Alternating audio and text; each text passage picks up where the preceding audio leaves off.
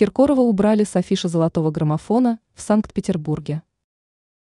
Филиппа Киркорова, который должен был выступать на очередном золотом граммофоне в Санкт-Петербурге, стерли с афиши мероприятия.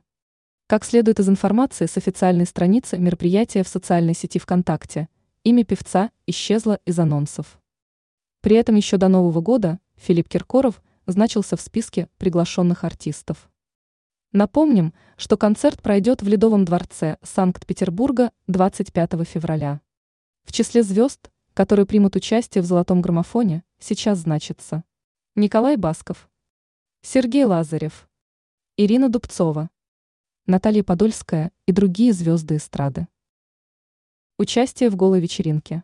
Напомним, что Филипп Киркоров был одним из тех, кто участвовал в скандально известной голой вечеринке Насти Ивлеевой. Исчезновение с афиш золотого граммофона может быть связано в том числе и с этим событием, поскольку многие звезды шоу-бизнеса столкнулись с отменой концертов после участия в мероприятии. Ранее Киркоров извинился за голую вечеринку Ивлеевой.